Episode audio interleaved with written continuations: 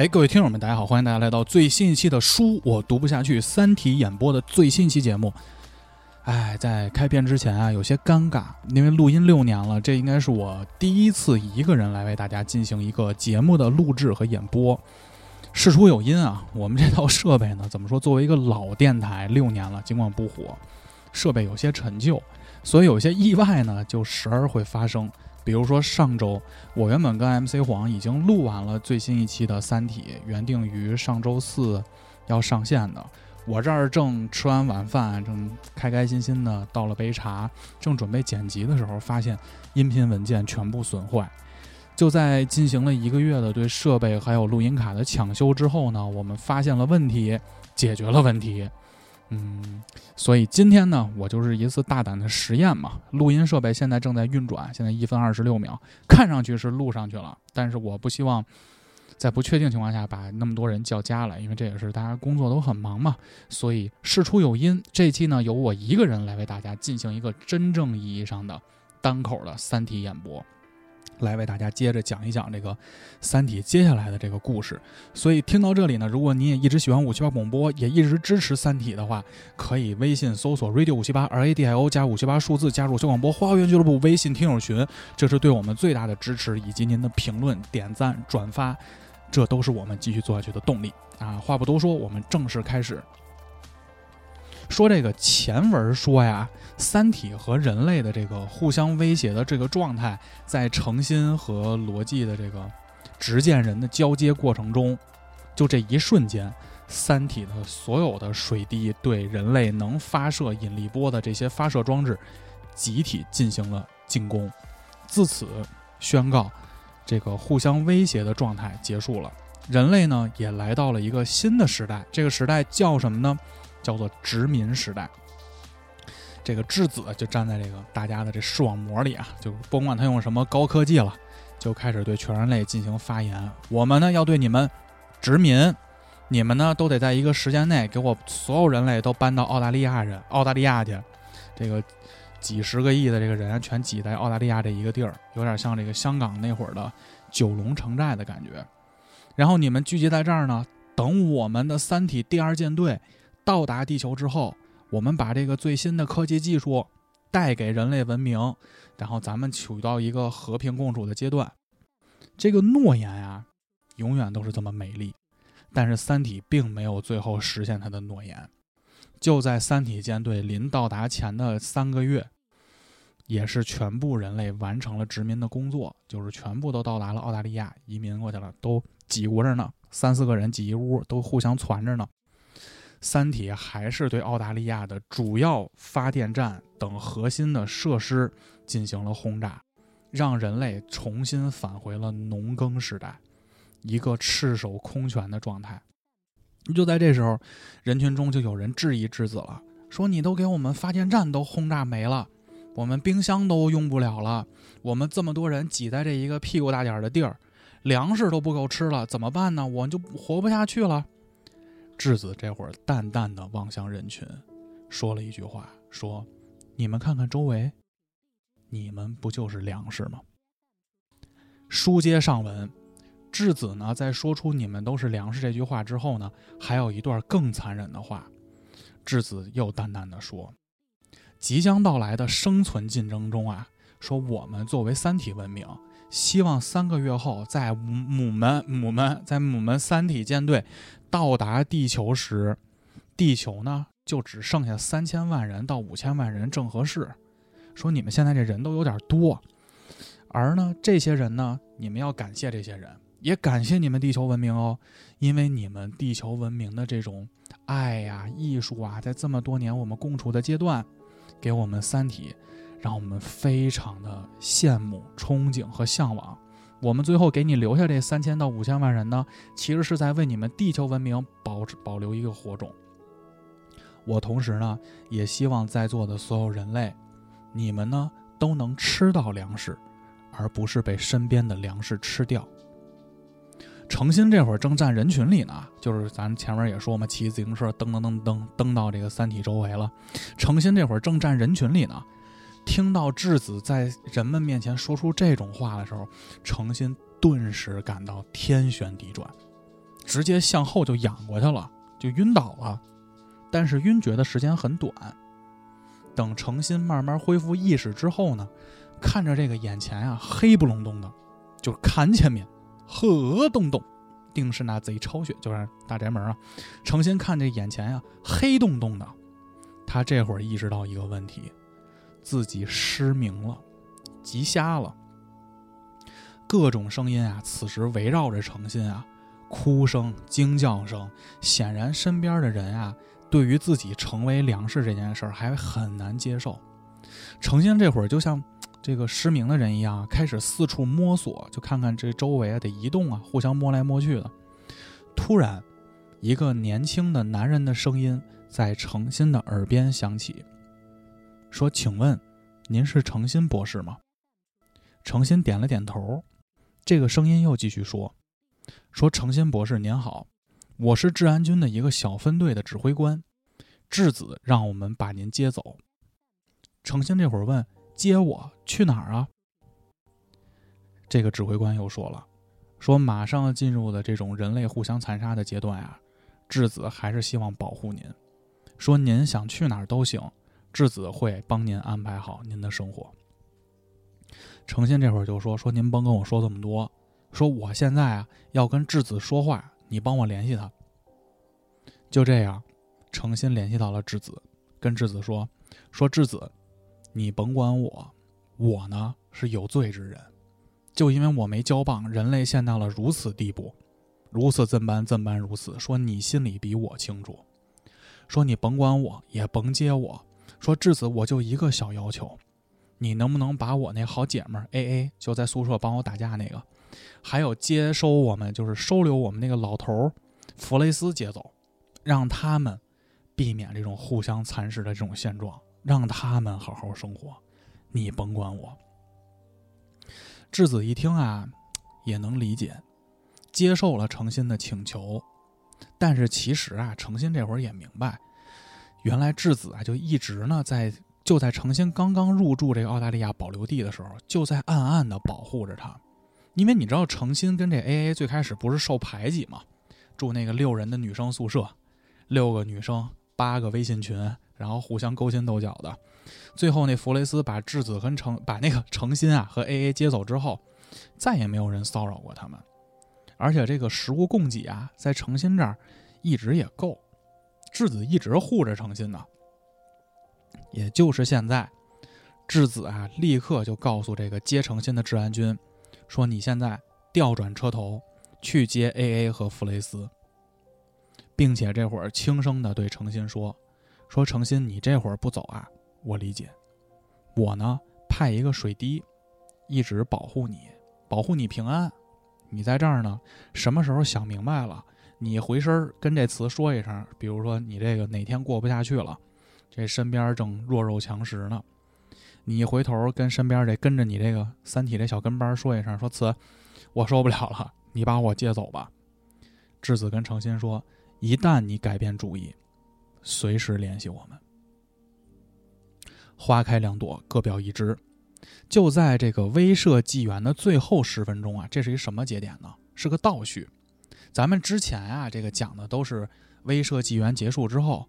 三体进入了这个殖民时代，对人类啊如何迫害啊，如何骗人类啊？时间一个倒转，来到了威慑纪元的最后十分钟，也就是诚心和这个逻辑啊互相交棒前的这个十分钟，三体还没有对人类发起进攻。奥尔特星云外，万有引力号和蓝色空间号。这会儿呢，水滴呢，其实同时对地面啊和对这个万有引力号和蓝色空间号同时发起了进攻。水滴在攻击的时候，这船上啊，立刻就有这种警报响起了，叮咚叮咚叮咚，就像那奥特曼胸前那个信号似的啊，提示你水滴要进攻你了。万有引力号，也就是这个追击舰，搭载着这个引力波发射器，这个追击舰，这个全船上啊，只有一个人。如释重负，这人叫什么呢？叫詹姆斯·亨特。在攻击发生警报的当时，老哥已经七十八周岁了。我们在下文中呢，就管他叫做老詹。原来呢，半个世纪前，二十七岁的老詹呀，就从这个舰队总部的总参谋长那儿接到了一个秘密的一个潜伏任务，就让这个老詹呀来到这个万有引力号上，以这个餐饮控制员的身份作为伪装进行潜伏。这潜伏要干嘛呢？就是一旦此号战舰上，就这万有引力号上。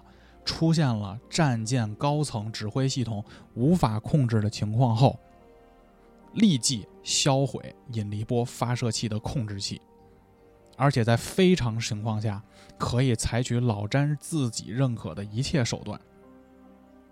给你举个例子啊，就是其实，在古时候啊，就咱们站在这个此时此刻啊，别是彼时彼刻，在古时候，也就是二十一世纪。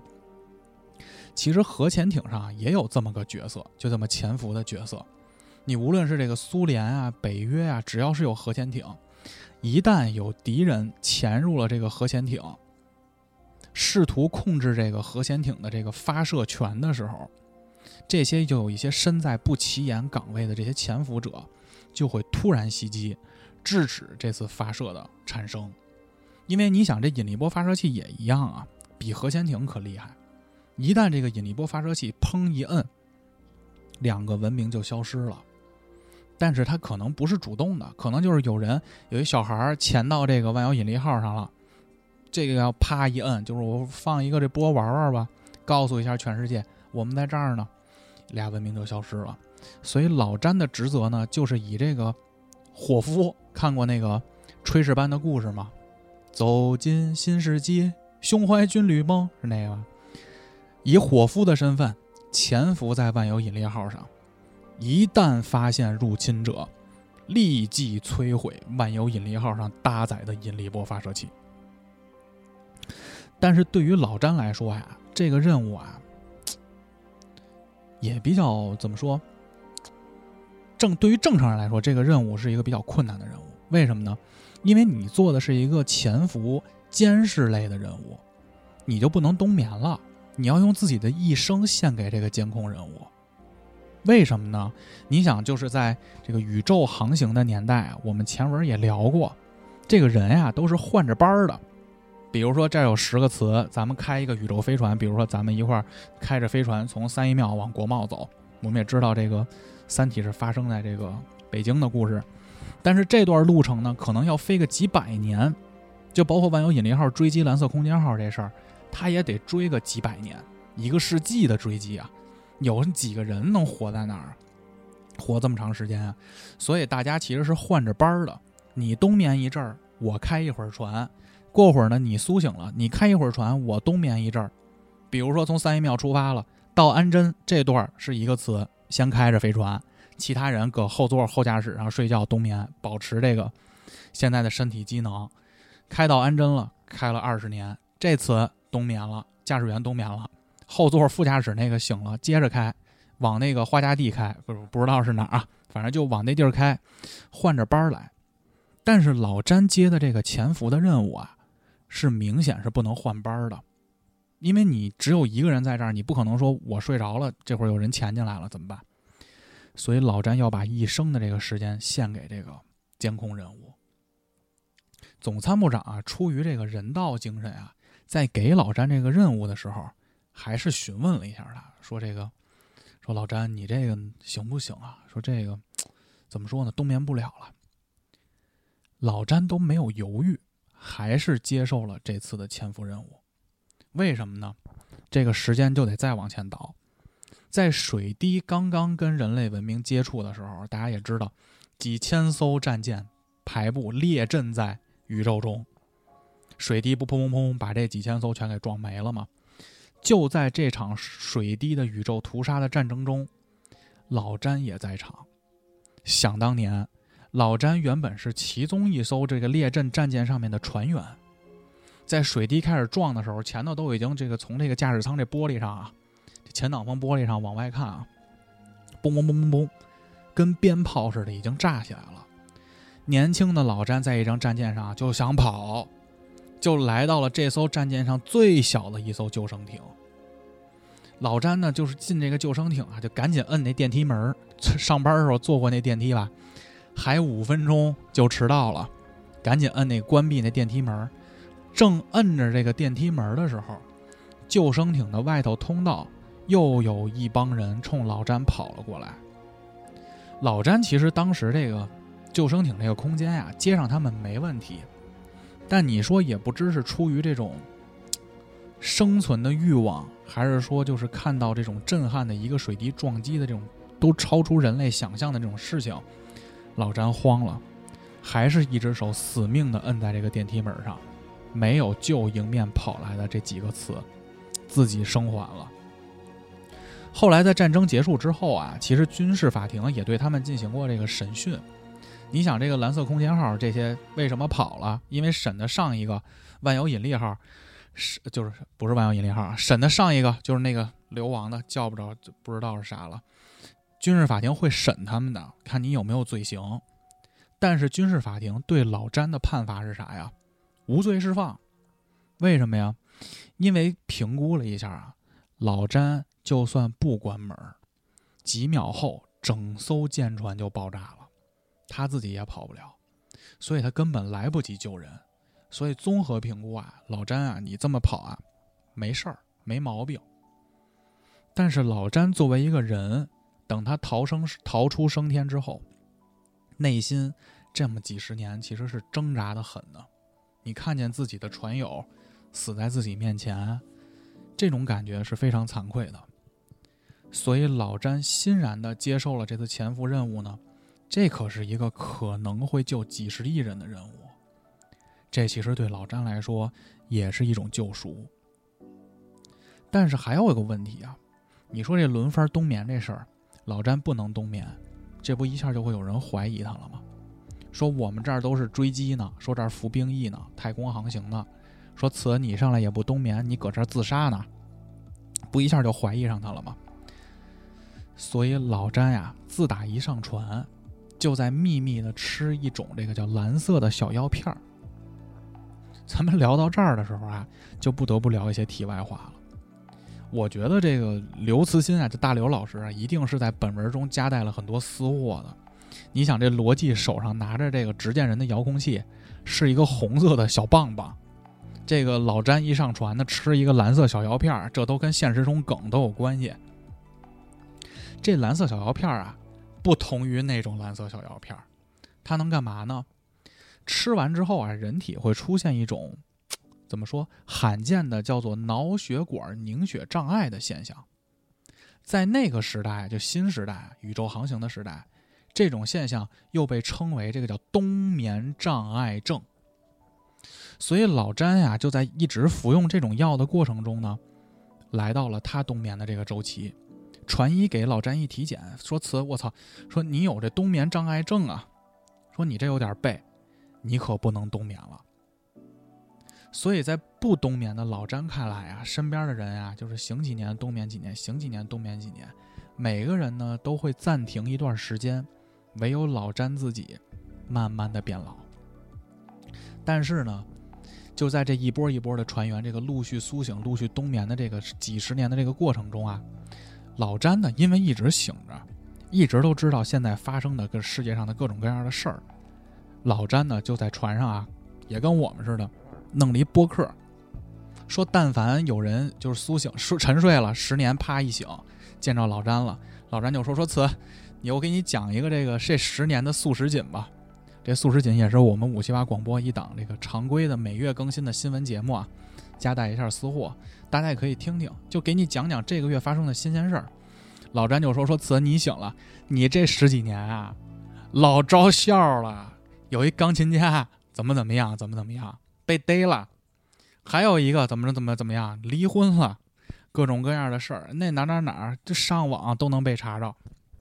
老詹呀，就开始给苏醒的人讲他沉睡的这段时间的这个地球和世界上发生的这些故事。这也让老詹啊成为这艘舰船上最受欢迎的人，因为你懂得最多呀。他甚至的地位直逼舰长。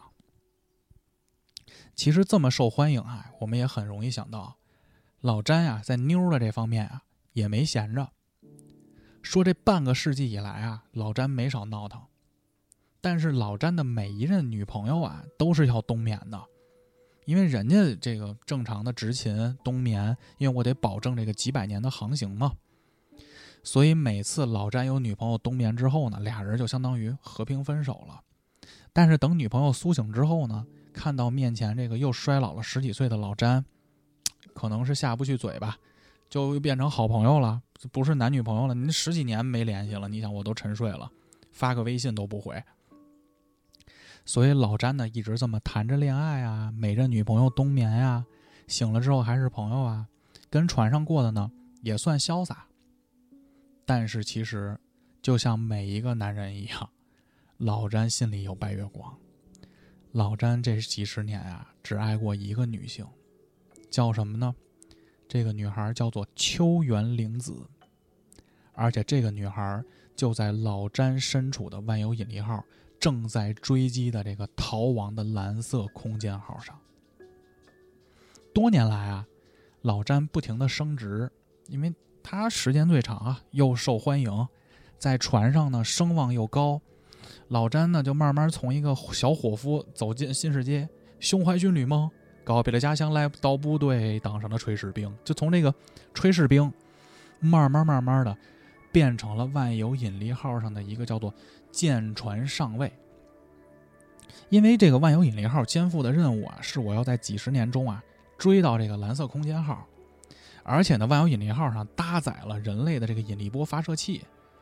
质子呢，就暗暗的派了两个水滴保护这个万有引力号，这前面咱都讲过啊。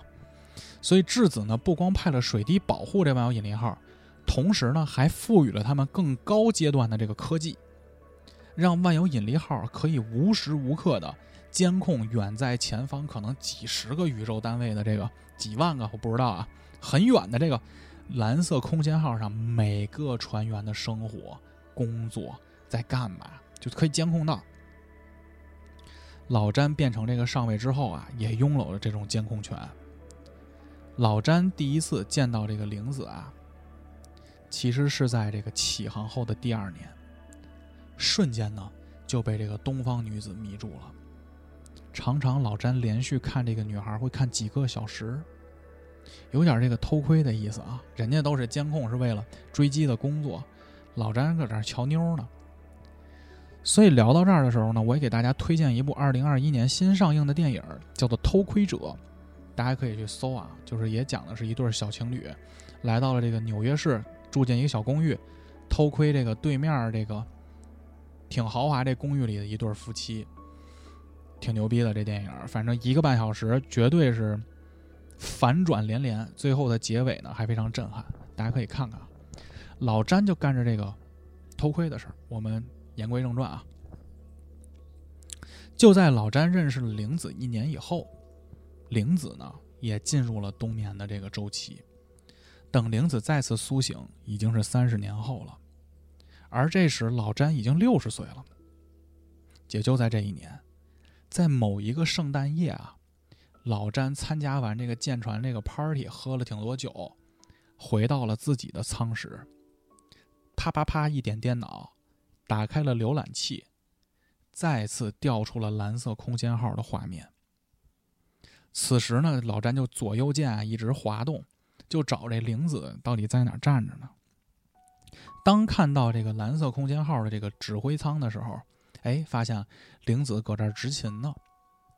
其实这会儿啊，整个蓝色空间号上的船员啊，也知道质子啊肯定用高科技监视着自己呢。这万有引力号肯定看着自己呢。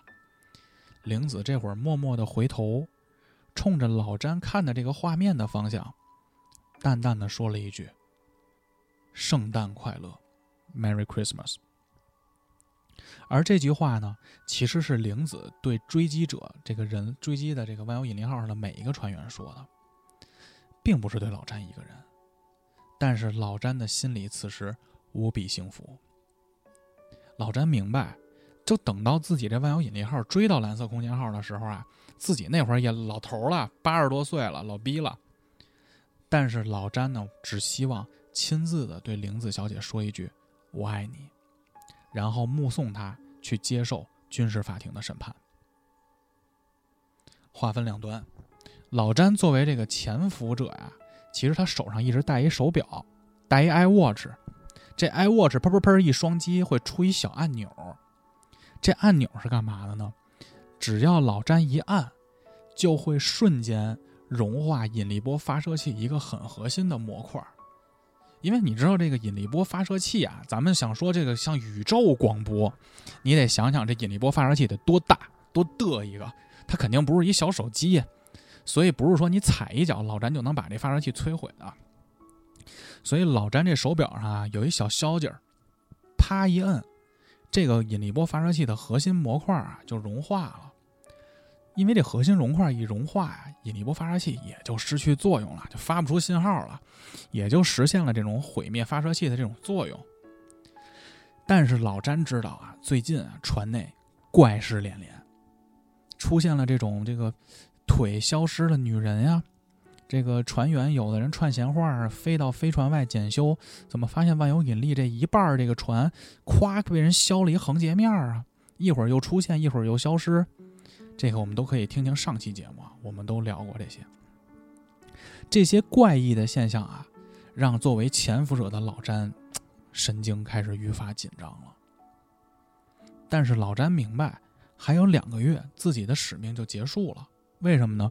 因为引力波发射器啊，它好像是有一个能量能衰减的，就定期要更换，一个周期一个周期的。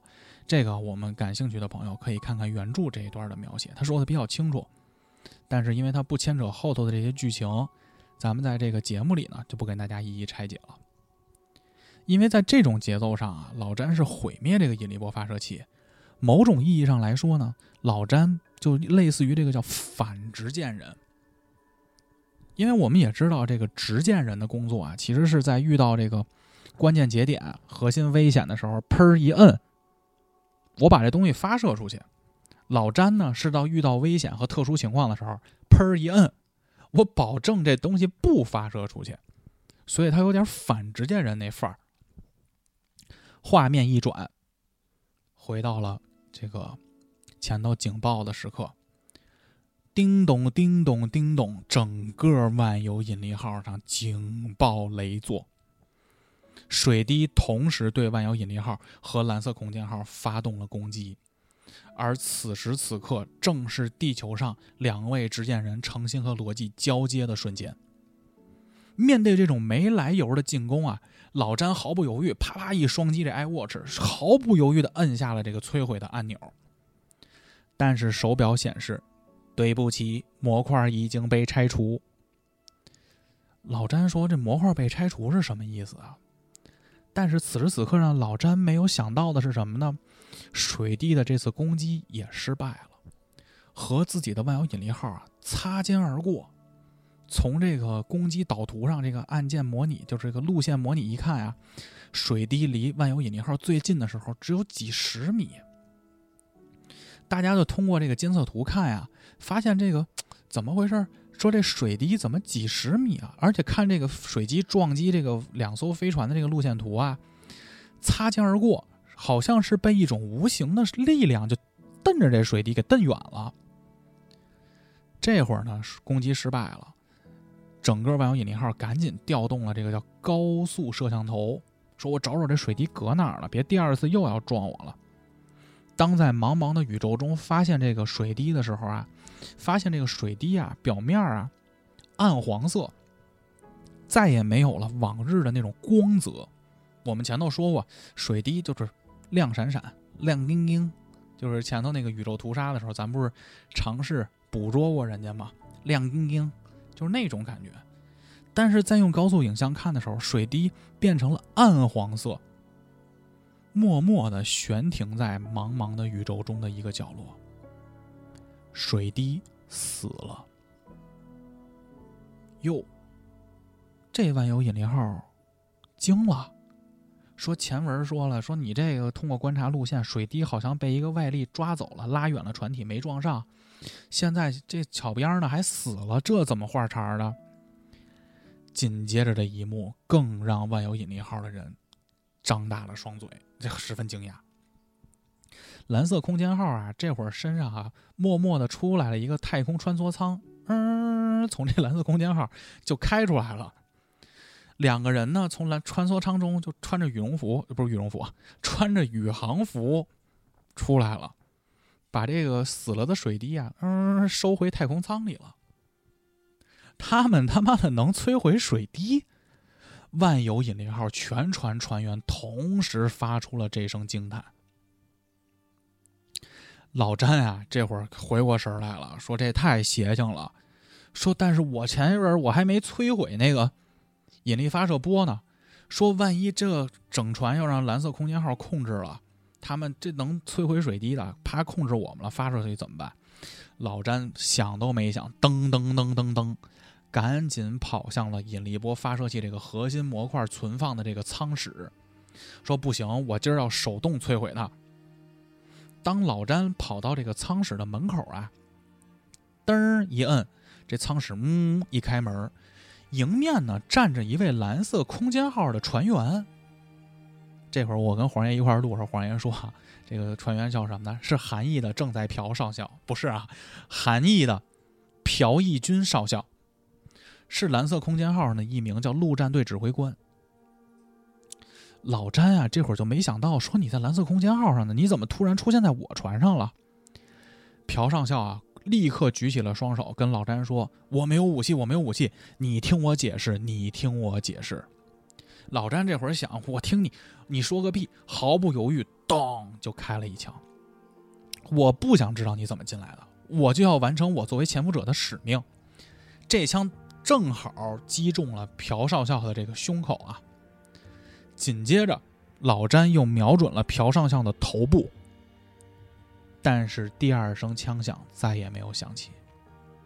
几分钟后，舰长也知道啊，说这个整艘船最重要的就是存放这个引力波发射器这个核心物件的这个船舱啊。舰长带着一帮这个保镖啊、保安不是叫什么呀？呃，保卫兵吧，噔噔噔噔噔。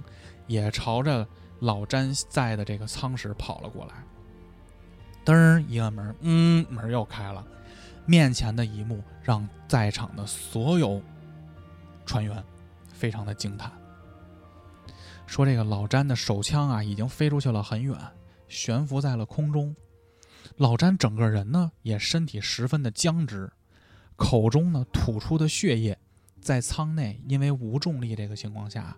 散布散布在了这个四周，但最诡异、最诡异的是啥？空中还当不当正不正的漂浮着老詹一颗跳动的心脏，就心脏让人从身体里抓出来了。听到这块的时候嘛，所有的朋友也可以回忆一下，我们是不是在这个第三本书开篇的时候给大家讲过两个引这个寓言故事？记得那个魔女隔空抓心脏吗？记得那个事儿吧，老詹这事儿啊，跟这事儿有联儿。我们按下不表，往后听。就在此时，所有人正在商量怎么救啊！这心脏飘外头呢，这那怎么这卤煮都悬空中啊？说我怎么救救老詹呀？就在此时，一群荷枪实弹的蓝色空间号船员冲了进来，并且宣布万有引力号此时此刻被我们占领了。所有人都懵逼了，说：“你这蓝色空间号，我这追着追着几十年，怎么变成了一艘叫超自然魔法战舰呀？你这又能杀水滴，又能瞬移到我船上，又能抓心脏的，你怎么轻而易举的结束了我们这近一个世纪的追击之战？”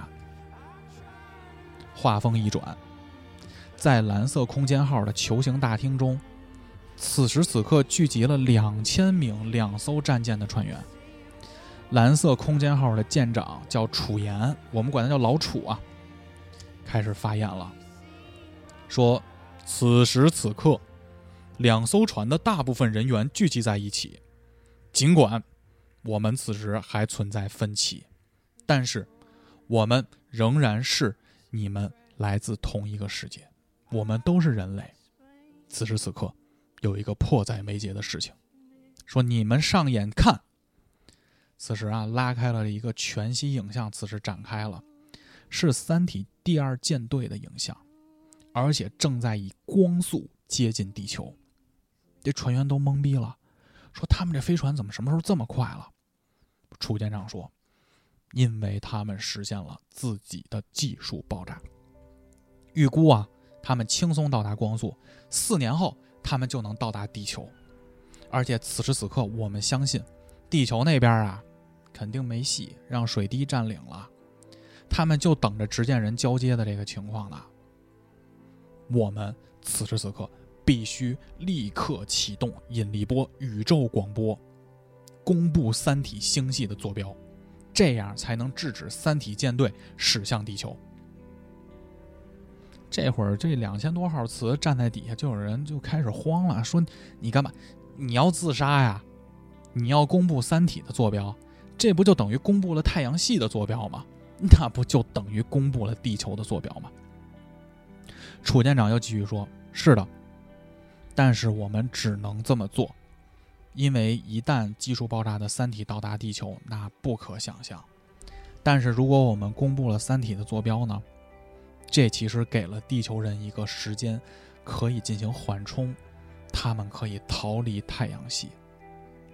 这会儿又有船员喊了，说你们这就是摧毁文明罪，你们要摧毁两个文明。”楚舰长又说了。我也明白大家有顾虑，所以此时此刻我们要进行投票。咱们也知道，就宇宙航行的人特别喜欢投票。就前一阵儿那个掠夺这个，就张北海同志的这个飞船，大家公不攻击不也投票吗？特喜欢搞投票。楚舰长这会儿也是面对这种两难的选择，我们开始进行投票。此时在场和正在执勤的岗位共有一千四百一十五人。如果赞成我这个发射信号这个决定的人数超过三分之二，也就是九百四十四人，我们将会立即开启引力波发射器。投票开始了，一票、两票、三票、一百票、两百票。当数字出现了九百四十票的时候，所有人屏住了呼吸。有人同意，有人不同意。九百四十一票。九百四十三票，九百四十四票。当第九百四十四个人按下了同意的时候，也就是此时此刻，同意发射引力波发射器的人数超过了全体船员的三分之二。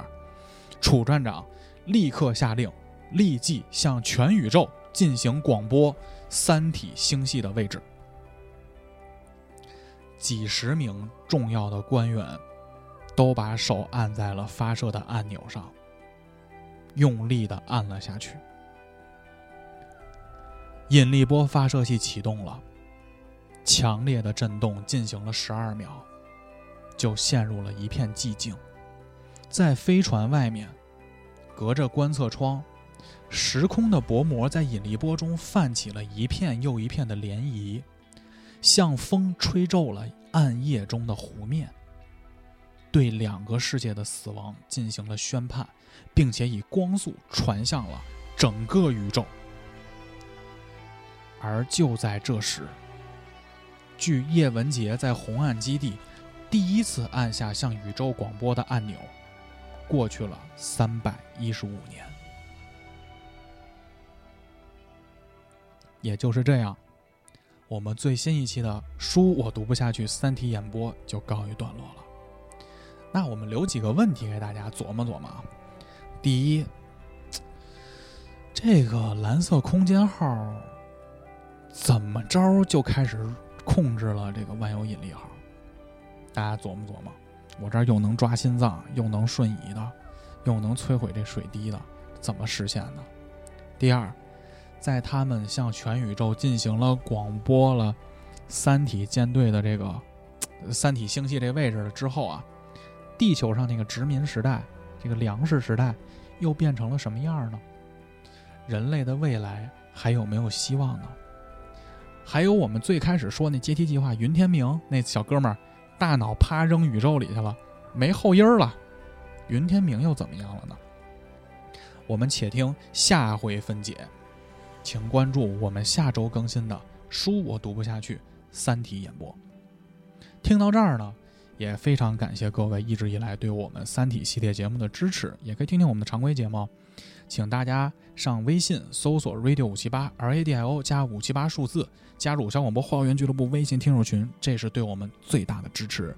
也可以给我们点赞转发。听节目呢，也可以上荔枝 FM、网易音乐、小宇宙、Podcast、喜马拉雅搜索“五圈广播”，也可以去微博搜索“五圈广播”关注我们。